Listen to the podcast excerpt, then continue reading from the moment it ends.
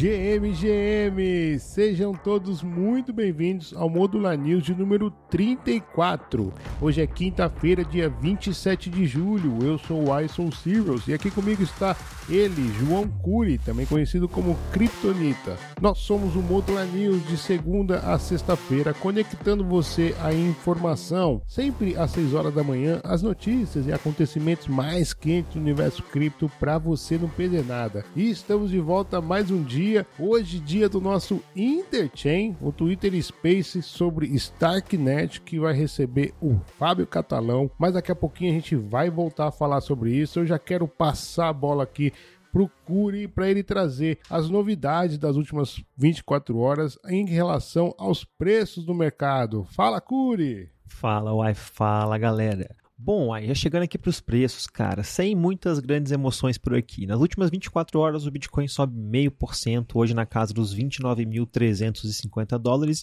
e o Ether sobe um pouquinho mais, cerca de 0,7 a 1%, hoje ali então naquela mesmice de sempre, casa dos 1.870 dólares. Mas calma aí, Uai. Como a gente prometeu ontem, hoje vamos dar um mergulho nos dados on-chain para observar o intrigante movimento das baleias de Bitcoin, que tem sido protagonista de transações impressionantes impressionante nos últimos dias. Segundo dados on-chain, essas gigantes detentoras de criptoativos transferiram quase 60 milhões de dólares em apenas 5 dias, sendo que mais de 2 mil BTCs foram movimentados após anos de inatividade. Mas não é só isso. Diz pra gente o que mais tem por aí, Uai. Pois é, Curi, quem acompanha o Modular News já deve se lembrar quando nós anunciamos que uma baleia adormecida recém movimentou 1.037 bitcoins há 11 anos, comprados a 4,92 dólares cada um e agora ostenta lucros astronômicos de 600 mil por cento.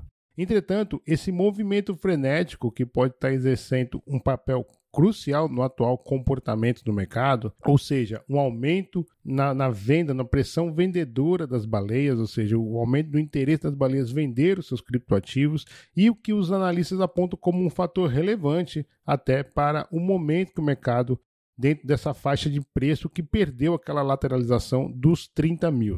É claro que é, essa atuação da baleia pode influenciar as decisões de investidores do mundo inteiro, né? ou seja, é o famoso food ou FOMO. Curiosamente, Curi, as transações realizadas pelas baleias parecem se restringir a entidades comerciais comprando de bitcoins de indivíduos. Ou seja, nós também falamos aqui no Modular News o fato de que, como as, os institucionais perceberam que até ser aprovado o ETF deles, muito provavelmente já vai, já pode ter até acontecido o halving ou até mesmo em vias de acontecer, ou seja, eles vão ter menos Bitcoin para comprar no futuro. Se calhar o próprio mercado institucional já antecipou esse movimento comprando de indivíduos. E de acordo com os dados da Glassnode, a quantidade de Bitcoin nas exchanges, nas corretoras, tem diminuído significativamente. Em março de 2020, as corretoras centralizadas registraram 3,1 milhões de Bitcoins sobre custódias. Porém, desde então, esse número tem caído vertiginosamente 32%. Ou seja, nesse momento, apenas 2,1 milhões de bitcoins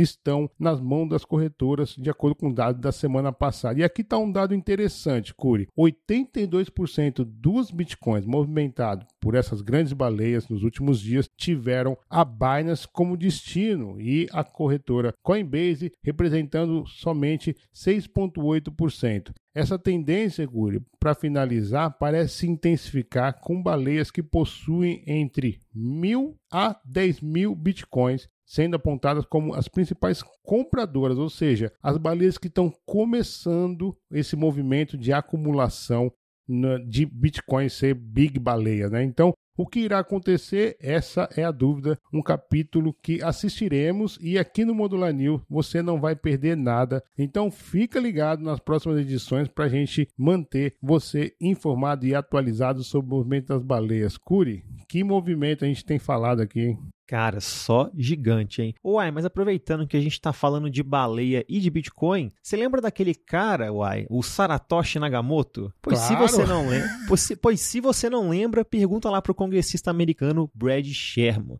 porque ele disse durante uma audiência recente lá no Comitê de Serviços Financeiros que o Saratoshi Nagamoto, dessa mesma forma que eu tô falando para você, uai, não foi inovador, além de também criticar a indústria cripto como um todo. O congressista ainda argumentou que a produção de moeda tradicional beneficia a economia e os cidadãos dos Estados Unidos, acusando os desenvolvedores de criptomoedas de tentar monopolizar esse processo. Olha que piada, uai. Será que ele falou cryptocurrency e Bitcoin? Ou BTI? Ah, BTI? Eu não duvido de nada, viu?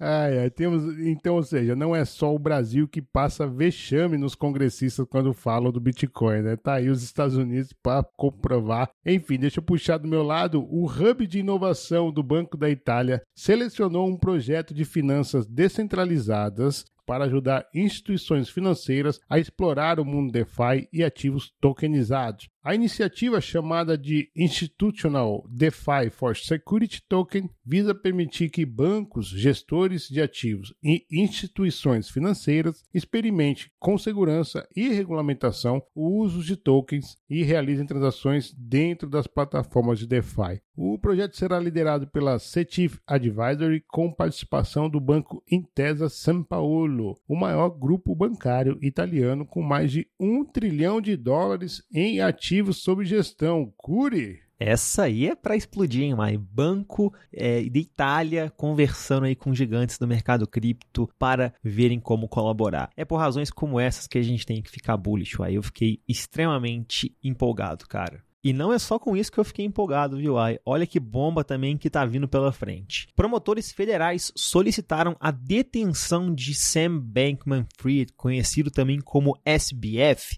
fundador da FTX e ex-CEO também, alegando que ele tentou obstruir uma testemunha ao vazar documentos para o The New York Times, jornal bastante famoso. SPF é acusado de enviar mensagens criptografadas anteriormente que levantaram preocupações sobre a tentativa de obstrução de testemunhas, o que resultou então na proibição do uso de tecnologia de comunicação para se comunicar com funcionários da FTX. O fundador da FTX também enfrenta acusações de fraude eletrônica, lavagem de dinheiro e violações de leis de financiamentos de campanha, com alegações de que ele teria apropriado bilhões de dólares de fundos de clientes. A decisão final sobre essa detenção de SPF será tomada pelo juiz até sexta-feira. E lembrando também que seu julgamento criminal está marcado para outubro. Atualmente ele está numa prisão domiciliar na casa de seus pais, lá em Palo Alto, na Califórnia, após ter sido extraditado das Bahamas. É, o SBF ainda dá o que falar, hein, cara?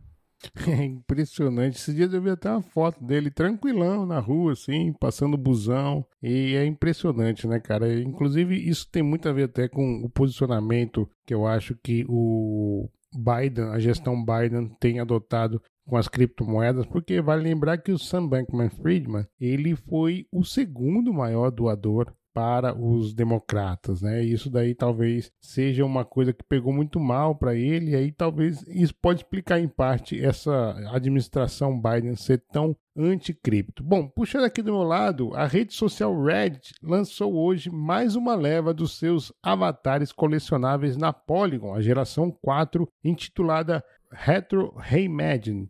A coleção Collective Avatars de quarta geração apresenta diversas variações artísticas do icônico mascote alienígena do site, o querido Snu. Essa coleção foi criada por diversos artistas, dentre eles uma colaboração com a coleção Cool Cats, Desde o lançamento das Collective Avatars em julho de 2022, o Red já criou mais de 18 milhões de NFTs na Polygon. Curi, que é... fenômeno isso daí, hein? Gigante, uma rede social aí que deve estar tá faturando alto em cima disso, a comunidade está gostando. Até eu fui atrás hoje, viu, Ai? Confesso que degenerei um pouquinho nessa aí, é, não, não, consegui ficar de fora, ainda mais como assíduo também do Reddit. Então, é, aí degenha, degenha, ainda tem isso. Ô, Ai, mas tá na hora, né, cara? Opa, juiz apitou. Juiz apitou, já vou puxar a notícia aqui então para o nosso bate-bola de hoje.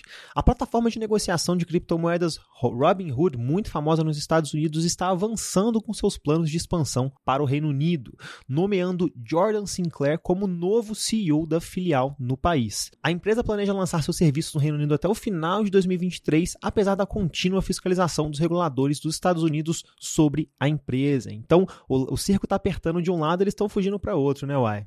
Curi, trazer uma notícia agora lá da França. O governo francês decidiu entrar de cabeça no DeFi, é isso mesmo. A Atlantis, uma plataforma de inovação do mercado DeFi francesa, com apoio do Banco Nacional Francês, registrou dois marcos significativos na sua missão de remodelar o futuro das finanças. Primeiramente, a empresa obteve uma licença de provedor de serviços criptográficos e o segundo marco foi a obtenção de um empréstimo de 1 milhão de euros, aproximadamente 1 milhão e 108 mil dólares, do Banco Público de Investimento francês BPI. Boa, realmente governos mundo afora estão voltando os olhos para esse mercado cripto. Agora puxando a próxima aqui então, a plataforma de arte generativa Highlight foi lançada na Ethereum com o apoio da gigante Artblocks, permitindo então que os usuários criem e mintem arte gerada por computador como NFTs sem ter qualquer tipo de taxas de criador. Com 11 milhões de dólares em financiamento e parcerias com artistas renomados, incluindo investidores como a Howan Ventures, 1KX, Coinbase Ventures e outros, a Highlight busca se tornar a plataforma mais acessível e inclusiva para a comunidade de arte cripto. É, esse mercado de NFTs de arte está cada vez, cada vez maior, cada vez mais evoluído.